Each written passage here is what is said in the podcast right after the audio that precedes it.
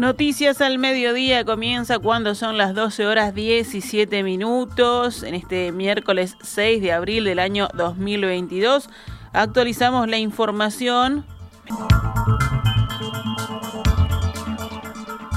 Alianza Nacional expulsó de sus filas al edil Juan López, quien con su voto permitió que la administración Orsi aprobara en la Junta Departamental de Canelones un fideicomiso por 44 millones de dólares.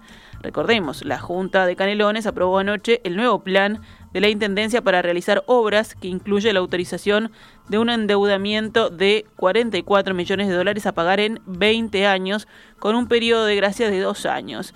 La resolución salió adelante con un voto del Partido Nacional que se sumó a los de los ediles del Frente Amplio. En declaraciones a Radio Montecarlo, Richard Charamelo, líder de este sector en el departamento, dijo que no conoce el motivo de la rapidez con el que el tema fue votado por el deliberativo comunal y recordó que el Partido Nacional había acordado no votar la iniciativa sin estudiarla previamente. Es una situación incómoda que no queríamos, es una situación donde un un edil del partido termina votando un fideicomiso en, en 24 horas sin previo estudio, donde ahí se conjuga el apuro y no sabemos el motivo por la rapidez que se termina votando esto. López fue desafectado de Alianza Nacional y ahora el directorio del Partido Nacional analizará el tema y podría llegar a tomar una medida similar. Sin embargo, Charamelo explicó que no pueden pedirle que deje la banca. Nosotros no, no, no podemos pedirle que dé un paso al, costado, o, de, hecho se lo hemos pedido, pero es los ediles son electos y por lo tanto tiene la, la, banca es del edil, en definitiva es personal, y él no lo va a hacer, por lo tanto él no va a pertenecer a la bancada del Partido Nacional, este, así que estará en forma independiente o tomará otro camino, no, no, no lo sabemos, eso es un tema que, que no me corresponde, lo que sí es claro que no pertenece a, partir de ahora a la estructura de la Alianza Nacional. Juan López, el edil blanco que dio el voto decisivo para que se aprobara el endeudamiento de la Comuna Canaria, en diálogo con el diario El País, ayer explicó su actitud en estos términos. Yo le transmití a los diputados y ediles que me quisieron escuchar que en Canelones no podemos seguir esperando. Canelones necesita plata para obras que están pendientes, dijo el edil blanco. Antes de la votación, pero con su voto ya decidido, López dijo al mismo medio sobre sus correligionarios blancos. Me tildaron de traidor y dijeron que me iban a hacer un juicio político. Yo les dije que se dejaran de pavadas, que acá estoy con la gente y agregó, si tengo que perder mi carrera política, la perderé. Estos muchachos han dejado mucho que desear como compañeros primero y como legisladores después, afirmó el edil nacionalista. Por su parte, el senador del Partido Nacional, Sebastián da Silva, acusó al intendente de Canelones, Yamandu Orsi, de comprar el voto del edil blanco Juan López para poder aprobar el fideicomiso de la comuna por los 44 millones para realizar obras en el departamento. Pinta mucho lo que sería una presidencia del intendente Orsi, ¿no? comprando votos de Canuto en secreto, siendo muy vivo para hacer ese tipo de maniobras, pero muy torpe para administrar los dineros de los contribuyentes. Cuando hay una compra de votos evidente como esta, hay un pobre, pobre diablo que vende su voto, pero está el poder que compra la voluntad de un edil de la oposición y eso es lo que nos preocupa. El legislador dijo que piensa que el directorio del Partido Nacional tomará su posición. La bancada de ediles de Canelones ya manifestó su repudio y la opinión pública tomará nota de quién fue el edil que vendió su voto, dijo. Interrogado sobre cuál es el beneficio que supuestamente obtuvo López, Da Silva respondió: Vamos a averiguarlo, no creo que sea por farolitos en la plaza de San Bautista o San Antonio. Cambiamos de tema. La Cámara de Diputados vota este miércoles el proyecto de ley que exonera del IVA al pan blanco común, las galletas de campaña, las pastas y los fideos. Ayer fue aprobado en senadores por 26 votos en 26. La medida rige por un mes, pero se faculta al Poder Ejecutivo a prorrogarla por única vez por otros 30 días. En la exposición de motivos se establece que la guerra desatada en Ucrania el 24 de febrero derivó en una suba muy significativa de productos como el trigo. El texto que el Parlamento trata de carácter con grave y urgente será abordado hoy, como dijimos, en la Cámara de Diputados. Ayer el senador nacionalista Sergio Botana destacó que esta medida es una más de las que ha tomado el gobierno para frenar el impacto de la suba de precios. Por otro lado, desde la bancada opositora, el senador del Frente Amplio, Daniel Olesker, expresó que acompaña la medida, pero que es tardía e insuficiente. El Ministerio de Defensa informó que se realizará un llamado a licitación pública internacional para la explotación del viejo aeropuerto de Carrasco. El ministro de la cartera, Javier García, señaló que el lugar hace más de 13 años que está cerrado y abandonado. García explicó que se llamará una licitación internacional para lo que era el edificio de arribos, de partidas y los estacionamientos que equivalen a unos 17.000 metros cuadrados. Que allí pueda haber desarrollos, ya sea en materia logística, académicos o culturales o del tipo que sea, dejamos abierto para que sea los eventuales oferentes quien determinen la, eventualidad y hagan las, las propuestas. Obviamente que ahí va a requerir de quienes aspiren a postularse o se postulen, visitar, estudiar, ver diferentes diseños que puedan existir. Estamos en un lugar muy importante, voy a decir, de esa zona del Uruguay, Canelones, Montevideo, en la frontera, con un aeropuerto al lado y con todo lo que implica eso de, posibilidades y desarrollo.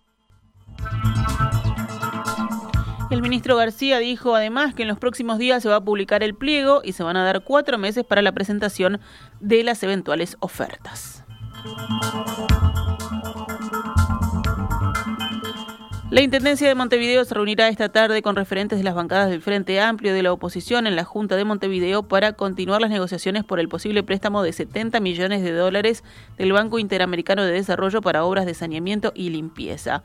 Este encuentro se produce 20 días antes del fin de la prórroga que solicitó la Junta para seguir analizando la suscripción definitiva al crédito, que requiere de mayorías especiales para su aprobación. La obtención del préstamo se trancó porque blancos y colorados no comparten que se utilice parte del dinero en el área de limpieza y según informa la diaria, el Partido Nacional presentará hoy una propuesta cuyo eje es el saneamiento. El secretario ejecutivo del pit emitió ayer una declaración sobre la denuncia del Comité Ejecutivo Nacional del Partido Colorado contra el director en representación de los trabajadores en el Banco de Previsión Social, Ramón Ruiz. Los colorados entienden que Ruiz violó la Constitución al participar en la campaña por el sí a la derogación de 135 artículos de la Ley de Urgente Consideración. Según la denuncia, el representante de los trabajadores en el directorio del BPS violó el artículo 77 de la Constitución que prohíbe a los directores de entes autónomos ejecutar cualquier acto público o privado de carácter político, salvo el voto. La Central de Trabajadores declaró total apoyo y respaldo a Ruiz y manifestó que no parece lógico interpretar que la Constitución le prohíbe a un director de un ente participar en un referéndum, pero no al presidente de la República que representa a todos los ciudadanos. Según el PIT-CNT, igual que Ruiz, varios directores de entes autónomos participaron en la campaña, en la mayoría de los casos defendiendo la opción por el no por lo que se presta a suspicacias el hecho de que la denuncia se realice solamente a Ruiz, añade la declaración. Cerramos el panorama nacional con otras noticias. El policía que fue captado en un video cuando golpeaba a dos personas en la calle durante un operativo de tránsito fue condenado en un proceso abreviado a 12 meses de prisión por abuso de funciones y lesiones personales en calidad de autor. El acuerdo entre la defensa y la fiscalía, que posibilitó el juicio rápido, implica que el policía cumplirá un mes de prisión efectiva y el resto de la condena, o sea, los otros restantes 11 meses, estará bajo el régimen de libertad a prueba. La condena incluye dos años de inhabilitación, tres meses de trabajo comunitario de tres horas por día y una multa de 10 unidades reajustables. Además, deberá presentarse en una seccional policial una vez por semana durante cuatro meses. El policía ahora condenado tiene 34 años y no tenía ningún antecedente judicial. En el panorama internacional, desde Alemania, el gobierno informó que las imágenes satelitales tomadas durante el último mes en la ciudad ucraniana de Bucha desmienten la versión del gobierno ruso que niega cualquier implicación en las muertes de civiles en esa localidad. Las explicaciones dadas por Rusia de que se trataba de montajes y de que Rusia no era responsable de estos asesinatos es insostenible desde nuestro punto de vista, dijo el portavoz del gobierno alemán en Berlín. Las Fuerzas Armadas y de Seguridad rusas se desplegaron en esta región el 3 de marzo, dijo el portavoz. Hay análisis de imágenes satelitales tomadas entre el 10 y el 18 de marzo de 2022 que muestran que las víctimas de Bucha estaban echadas en el suelo desde al menos el 10 de marzo.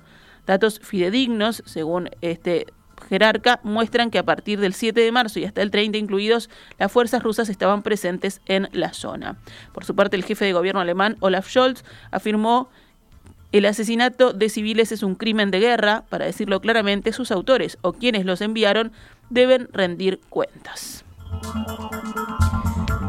En Grecia se lleva adelante hoy la primera gran huelga del año, un paro convocado por los sindicatos para protestar contra las subas de precios y para reclamar aumentos salariales.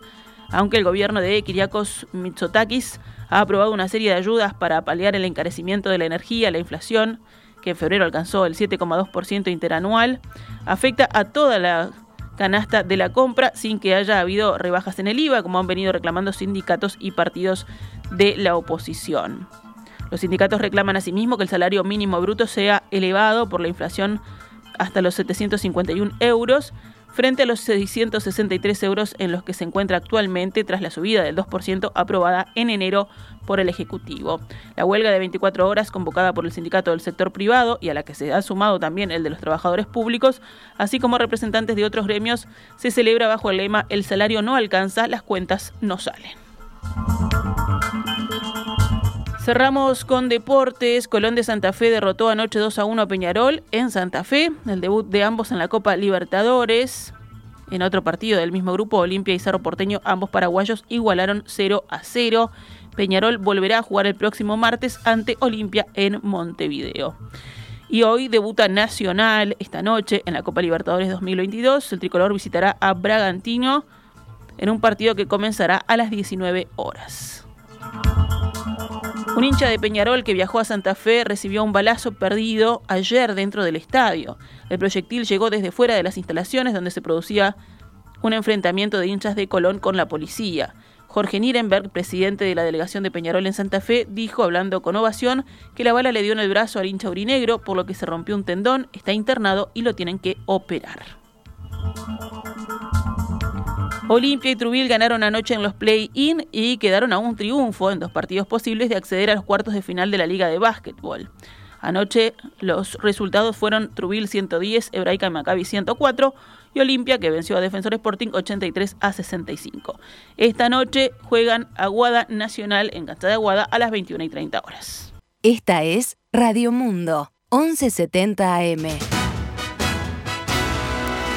¡Viva la radio!